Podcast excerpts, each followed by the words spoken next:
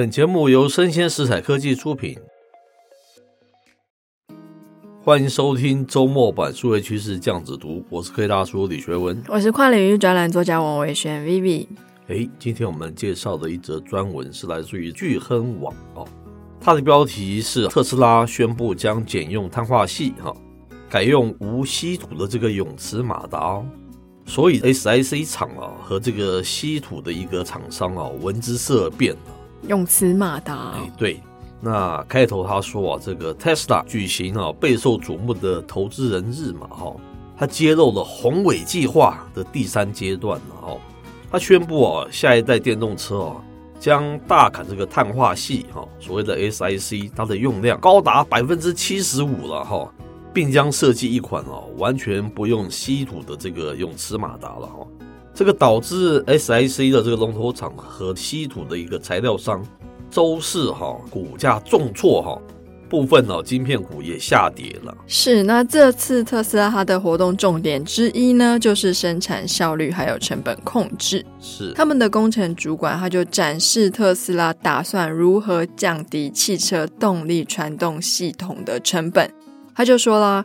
碳化系晶体是下一代动力传动系统的关键，是，但是呢，它的价格非常的昂贵，嗯，因此他们找出一个可以把碳化系用量减少百分之七十五 percent，但不会牺牲汽车效能或效率的方法。哦，那由于这个碳化系的一个晶体哦，制造的一个晶片广泛应用在我们的电动车中嘛，哈，它的特性是更耐热，寿命更长。节省更多的能源，哎，感觉每一个都打中那个消费者，对不对？还蛮好的。是，那可是特斯拉哦，准备减用这个碳化系哈，这个消息一传出哦，让投资人担忧啊，电动车厂商可能会群起效尤了哈，减用这一款哦新时代半导体的材料，所以啊，SiC 的这个材料大厂股价。纷纷重挫。那这位工程主管他还说了，他考量到开采稀土会造成健康跟环境的风险，嗯，他们目前已经开发出一款完全无稀土的永磁马达。是。这就让原物料供应商美国稀土大厂 MP Materials 股价在周四也就暴跌了。嗯、然而呢，这位工程主管他并没有说明下一代的动力传动系统可以实际应用和量产的时间表。是，他也没有说明目前开发新系统的费用。嗯，蛮符合这个 Tesla 的风格，就先放话再说了，对不对？嗯、那接着他说，在投资人大会中啊，Tesla 主管。也没有人说明啊，任何和下一代汽车有关的一些具体的细节了哈。那美国银行分析师团队说，Tesla 的声明还没有发展成熟，但是已经值得注意了哈。那这个美国银行他坦言了，这对碳化系材料的业者可能是重大的风险。那 New Street Research 分析师啊，大致是持相同的看法，并表示啊，Tesla 的声明对晶片制造商来说其实是件好事啦。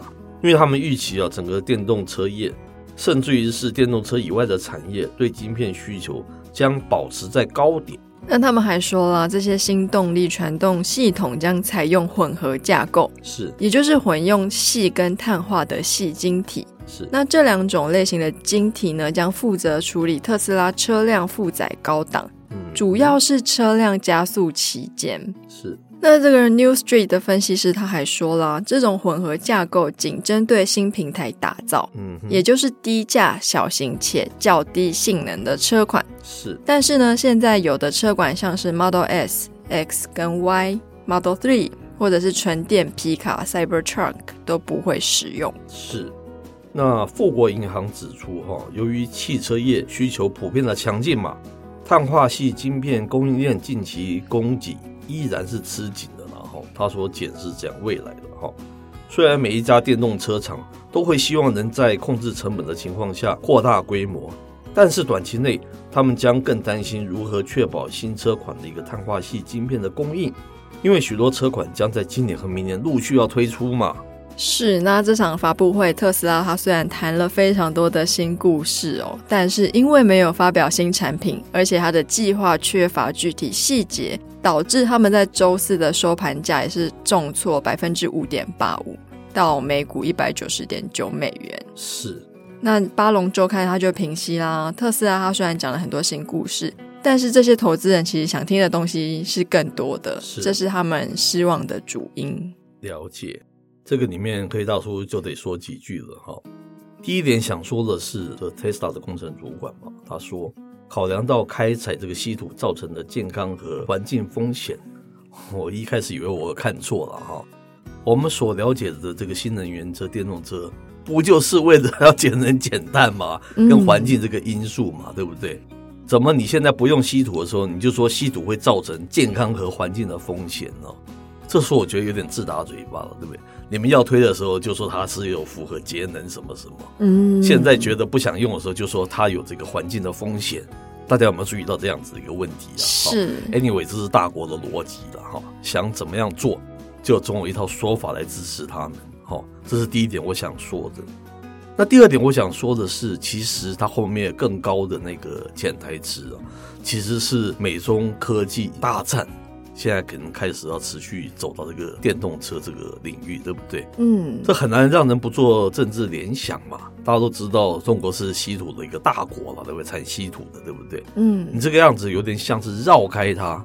明明这个稀土啊，这个部分呢、啊、是丰富资源，然后它是可以产生非常多更大的 power，可是你想要绕过它，对不对？对，这就很难让人家不联想到，其实这是跟政治斗争有关呢、啊。原来啊，包括电动车啊，都是就是一个世界，都是激兔的世界了哈，就分美中可能两大不同的派别，因为这个材料也是非常关键的因素嘛，是不是？是。那其实美国走去发展电动车，我觉得也是蛮讶异的，因为其实美国它的地理环境跟地理位置，其实油是比较多的，像它的页岩油什么的。那现在，因为我们在前面几集也有介绍到为什么是稀土，那大家为什么要争夺？其实稀土的资源的确是集中在几国，是，那就是没有办法，因为那些稀土出生就在那些地方，是你也没有办法说去抢或者是一直想要买就买，而且他们现在两国之间现在这么紧张，是，感觉起来是越来越竞争白热化了嘛，嗯，这个科技战对不对？第三点是我长期以来的一个好奇了。我们不是一直说，现在电动车约略了，在全球所有的车子的出产量大概占百分之十，感觉起来不是一直说有好大的一个成长的空间吗？嗯，怎么现在很多的主 key，它的 key tone 都是放在所谓的这个降低成本，这是非常有趣的一个现象，对不对？嗯，你在一个还不断可以一直往上往上升的那个市场，大家比的应该不是这个看谁比较便宜嘛？理论上不是这样子嘛？是，因为它有很大的成长空间嘛。只有在那种很成熟的那个市场，才开始要以降价以求嘛。这是我一直以来的好奇。可是你感觉起来他的说法了，就是采用不同的方案，可能更能解决他的所谓的这个成本这方面的这个问题，让他可以 cost down。所以他用的这个新的一种方式的一个店，好像就是会放在他比较平价这样子的车款上面嘛。这个我也也是非常 surprise 的，对不对？我觉得这还是要追溯到中美贸易战，因为我前几天有看到一个专题，就是中国有非常多的电动车厂嘛，是他们的车型非常的漂亮。之前有个新闻还炒得蛮大的，说他们很多的车型是 copy 国外知名车厂的车型，了解。基本上只有内装是中国的，外面都是别人的，就是 中国对。然后一个非常外形非常的绚丽，然后功能上也跟我们一般看到的车子差不多。多的电动车是，是它要价就是五十到七十万台币而已哦，然后我就还蛮惊吓的哦，原来。中国已经也可能因为人多嘛，是，所以说他们的成本压得非常低，是，所以变成是他们就算他们只供市场的内需好了，如果他们今天流到外面来，我觉得在消费市场上也是非常有竞争力的，是。当然，大家可能会觉得啊、哦，中国制的汽车不知道到底安不安全，是。但是也是有些人会有经济上的考量，是。所以我想这可能也是为什么大家现在开始要去思考说，我要怎么样把成本变低，是。包括像 Tesla 已经有一波的降价了嘛，是。所以说啊，可是我们就是不要忘记，百分之十到百分之二十到三十，这是多庞大的那个，对不对？那现在已经开始产生这种竞争的关系，是值得我们注意的。另外一个 Vivi 真的是提到重点了，其实后面真正真正的原因是美中科技的竞争，是，是不是？嗯，这才是它真正的最大的那个问题。那 Tesla 也不得不向这种政治的氛围靠拢，对不对？避开这个部分。那因为你中国自己有稀土，自己也可以做出很便宜的车子，对不对？是这才导致了它要用平价车去竞争这个最主要的因素了哈。嗯，大家可以持续观察下去的哈。那以上内容播到这边告一段落，我是科技大叔李学文，我是跨领域专栏作家王文轩 Vivi，我们下回见喽，拜拜。